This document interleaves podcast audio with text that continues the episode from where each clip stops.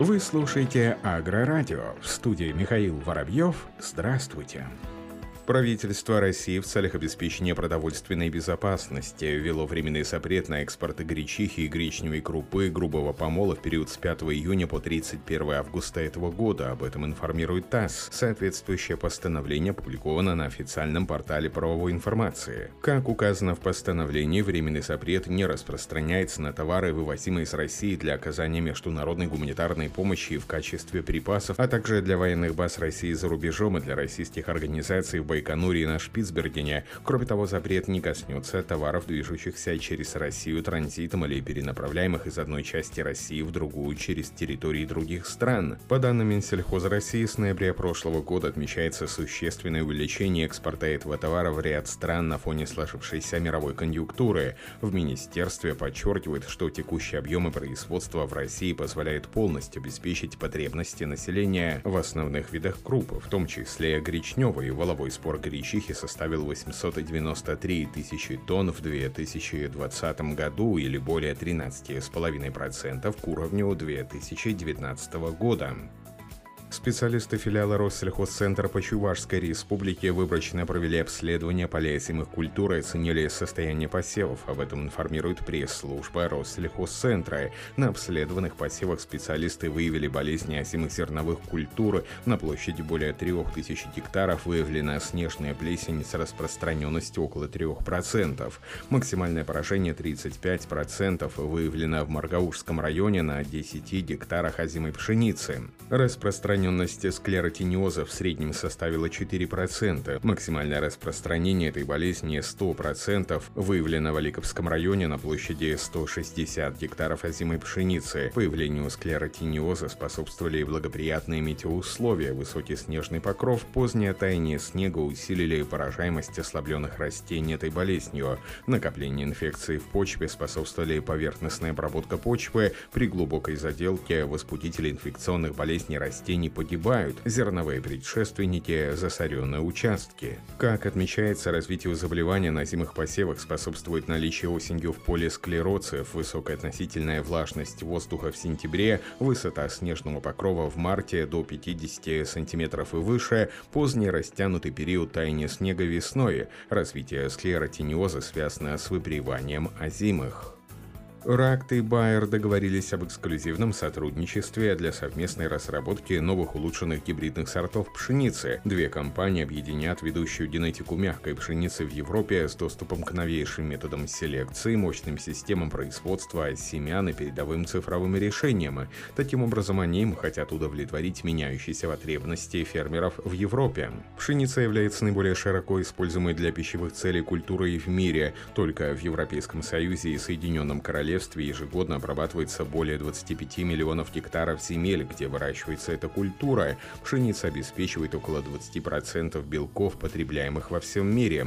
Повышение урожаев пшеницы гибридными системами производства пшеницы, которая повышает урожайность и надежность растения, поможет справиться с ожидаемым увеличением потребления продуктов питания для обеспечения продовольственной безопасности растущего населения мира. Обе компании намерены продвигать развитие гибридной пшеничной технологии и создать инновационную систему выращивания пшеницы. Это стало возможным благодаря объединению лидирующих позиций Bayer в защите растений для пшеницы, ноу-хау Bayer в производстве семян и его ведущих цифровых решений для сельского хозяйства с позиции RACT, как ведущей семеноводческой компании в Европе с большим инновационным разнообразием сортов. Пятое по счету семеноводческое хозяйство может появиться в Забайкальском крае, об этом сообщает пресс-служба Минсельхоза региона. Братья Чимит и Доржи Шайдоковы намерены создать на базе своего хозяйства семеноводческое хозяйство. Это позволит им получать субсидии в размере 50% от стоимости приобретенных оригинальных семян сельхозкультуры. Также они смогут затем реализовать семена высоких репродукций нуждающимся хозяйствам не только в Магатуйского, но и соседних районов. Таким образом, этим будет решена одна из проблем аграриев Забайкальского края, покупающих семена за пределами региона. В настоящее время фермерское хозяйство Шайдокова готовится к посевной кампании. Всего предстоит посеять сельхозкультуры на площади 730 гектаров, овес, пшеницу тритикалия. В перспективах у братьев в ближайшие годы стоит план по увеличению площади посевов до 2000 гектаров. Однако для реализации этой задачи им необходимы средства господдержки.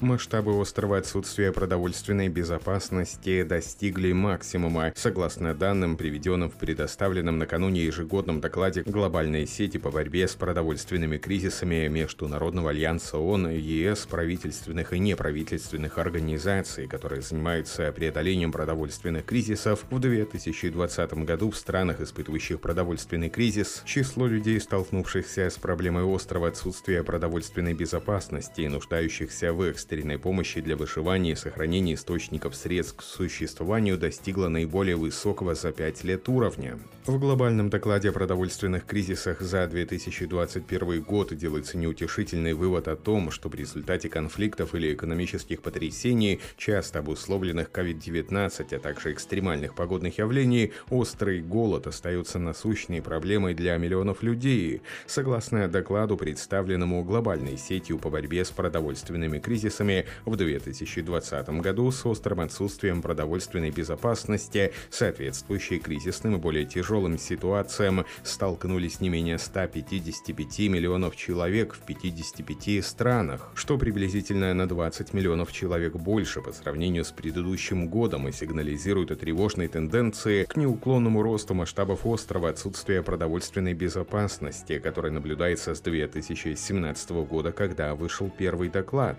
В соответствии с этой классификацией из общего числа столкнувшихся с острым отсутствием продовольственной безопасности в 2020 году, порядка 133 тысяч человек оказались в условиях катастрофического отсутствия продовольственной безопасности в Буркина-Фасо, Южном Судане и Йемене, где потребовалось принять экстренные меры для предотвращения массовой гибели населения и краха всей системы хозяйствования. Ученые предложили решить проблему ливневок с помощью растений. Отведение очистка ливневых и талых вод остается одной из нерешенных проблем многих городов. Они содержат минеральные органические вещества, нефтепродукты и тяжелые металлы, которые необходимо извлекать перед сбросом в водные объекты. В мировой практике для этого все чаще используют биоинженерные сооружения, например, дождевые сады, но они могут функционировать не во всех климатических зонах. Ученые Пермского политеха адаптировали технологию к условиям более холодных регионов. Сейчас в России нет организации, которая проектирует дорожные сады, поэтому исследователи из Пермского политеха предложили решение, которое поможет поддерживать эффективность дождевых садов и в холодный период. Ученые добавили фильтрирующую загрузку торф и циолит. Это природные материалы, которые обладают поглотительными ионообменными свойствами. Они позволяют задерживать и накапливать загрязнения в периоды низких температур. Летом растения микроорганизмы перерабатывают фильтруют поглощенное загрязнение в процессе жизнедеятельности, за счет чего фильтрующая загрузка восстанавливается естественным образом. Технология обеспечит высокое качество очистки сточных вод в течение всего года, считают исследователи. На этом все. Оставайтесь с нами на глав агронома.